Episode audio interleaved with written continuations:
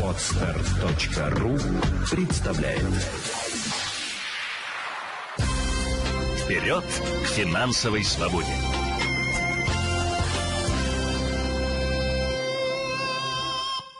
до средний уровень дохода. Давайте вот разберемся, как его не потратить и приумножить. Елена Феоктистова нам в этом поможет, директор Центра финансовой культуры. Здравствуйте, Елена. Здравствуйте. Ну вот смотрите, есть, правда, пласт людей, у которых, казалось бы, в принципе, средние доходы, и денег, кажется, хватает, но накопить при этом и купить что-то внеплановое не получается вот ни при каких обстоятельствах. Есть ощущение, что сколько бы денег не было, ты их потратишь все. Почему так происходит и как с этим бороться вообще? Наличие целей помогает накапливать.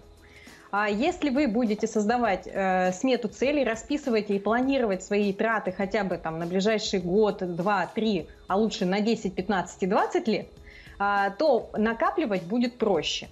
Для того, чтобы вообще начать это делать, для того, чтобы, знаете, вот э, такой э, толчок для себя создать, я рекомендую э, записывать расходы, не сажая себя на хлеб и воду, просто записывать первый месяц в конце месяца проанализировать, какая группа расходов выбивается у вас из э, общей структуры бюджета. Возможно, на развлечения вы потратили 15-20% от своего дохода. На следующий месяц запланируйте сократить эту статью расходов на 3-5% и денежные средства направьте в накопление. Ну, вот я думаю, Таким сейчас проблем нет с развлечениями вас... ни у кого, э, с тем, что много тратит на них. И хочется да. понять, если ты вроде бы рассчитал все, у тебя семья, например, мама, папа, ребенок, условно. А, да, какая-то часть доходов, мне кажется, достаточно большая, уходит на еду, на какие-то бытовые нужды. И их, казалось бы, ну, не сократить. О развлечениях мы не говорим вообще. Что а, тогда делать знаете, такой семье? Да, вы знаете, дело в том, что на сегодняшний момент вы верно заметили, что с развлечениями сейчас э, не так, э, так скажем, не такой большой ассортимент, и поэтому люди научились развлекать себя в продуктовых магазинах очень часто люди покупают э, продукты, которые ну, не следует покупать.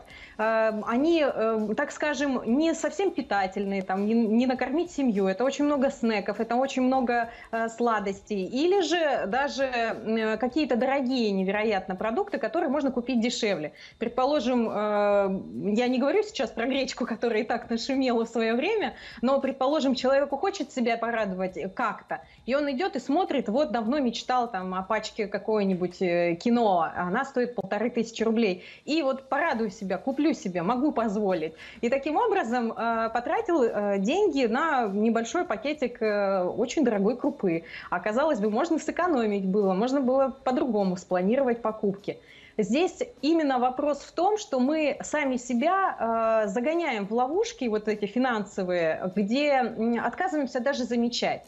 А ну, вот, если... Извините, я вас сразу да. э, поправлю, прежде чем вы скажете. Э, думаю, что многие сейчас из вас не согласятся. Во-первых, пачка киноа – это же мечта. И цель, э, согласен, порадовать себя. Вот, порадовать себя – это ключевое. В это время тяжелое, да, которое для нас, моральный дух серьезно падает, серьезно падает. Ты сидишь в четырех стенах, ты не понимаешь, что тебе э, делать. И вот сходить в магазин и не порадовать себя тоже как-то странно, согласитесь. В, в этом и заключается взращивание вот этой ответственности. В этом нам помогает еще и смета целей. Если мы с вами составим финансовый план, где распишем все наши э, желания, например, обновить телефон, съездить в отпуск, э, я не знаю, ремонт э, прозвучал в каком-то из сюжетов сегодня, э, и при этом мы поймем о том, что в результате всех обязательных расходов у нас остается небольшая сумма, дальше мы должны спланировать, чтобы этих денег хватило на все.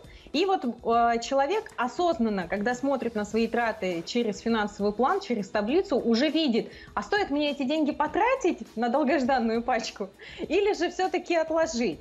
Ну вот тут я, момент... правда, давайте поспорим немного. Вот давайте э, проанализируем. Буду я э, вот сидеть на самоизоляции, да, есть у меня заработная плата. Если я себя не буду радовать хотя бы понемногу, я обозлюсь, не знаю, буду... И потом в конце потратишь кричать, еще больше, сожгу, сорвешься. потрачу, сойду с ума и сожгу вас... эти деньги вообще, то что не, не буду себя радовать. У вас почему-то позиция, что вы не должны себя радовать ни в коем случае. Я Почему? говорю о том, что радуйте себя, пожалуйста. Но только не забывайте о том, что у вас есть еще и другие финансовые цели и желания. Как бы ни получилось так, что когда вы будете себя очень сильно радовать в процессе покупки тех же дорогих продуктов, которые отчасти, может быть, не нужны или излишни, потому что кто-то продукты выбрасывает по итогу, а, не, не успев просто их съесть, они испортились а, у вас кажется, что нет, все, я должен себя посадить на хлеб и воду. Ни в коем случае нельзя.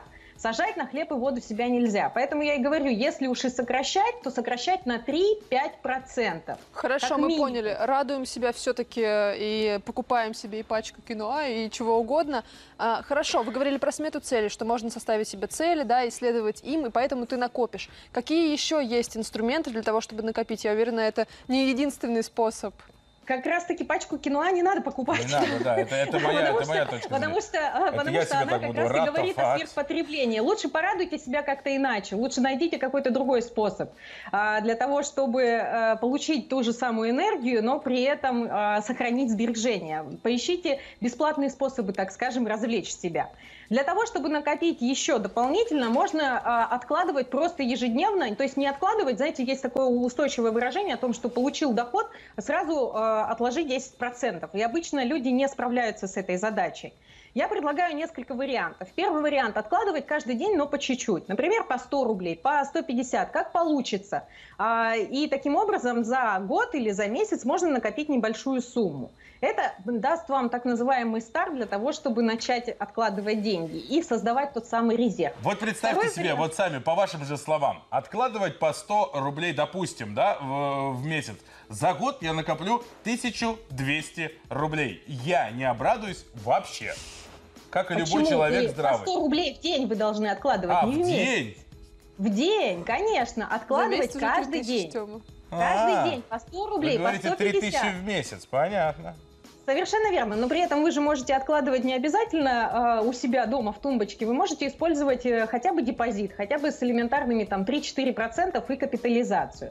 Вы можете откладывать не 100 рублей, побольше. Возможно, вам, э, знаете, это как бы э, для себя вот просто представить, с какую сумму мне легко потратить. Если мне легко, например, расстаться с 300 рублями, э, прогуливаясь по городу или придя в продуктовый магазин, вот, ну, как бы смотрю на вещь, ну, 300 рублей, что это, могу себе позволить. Э, вот эту сумму и откладывайте, отталкивайтесь от своего восприятия.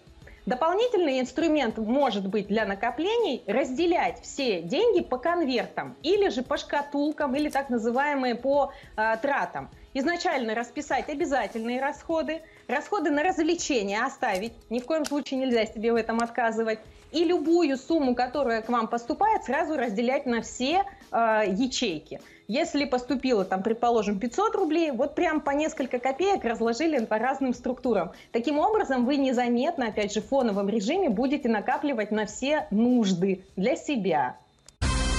Вперед к финансовой свободе!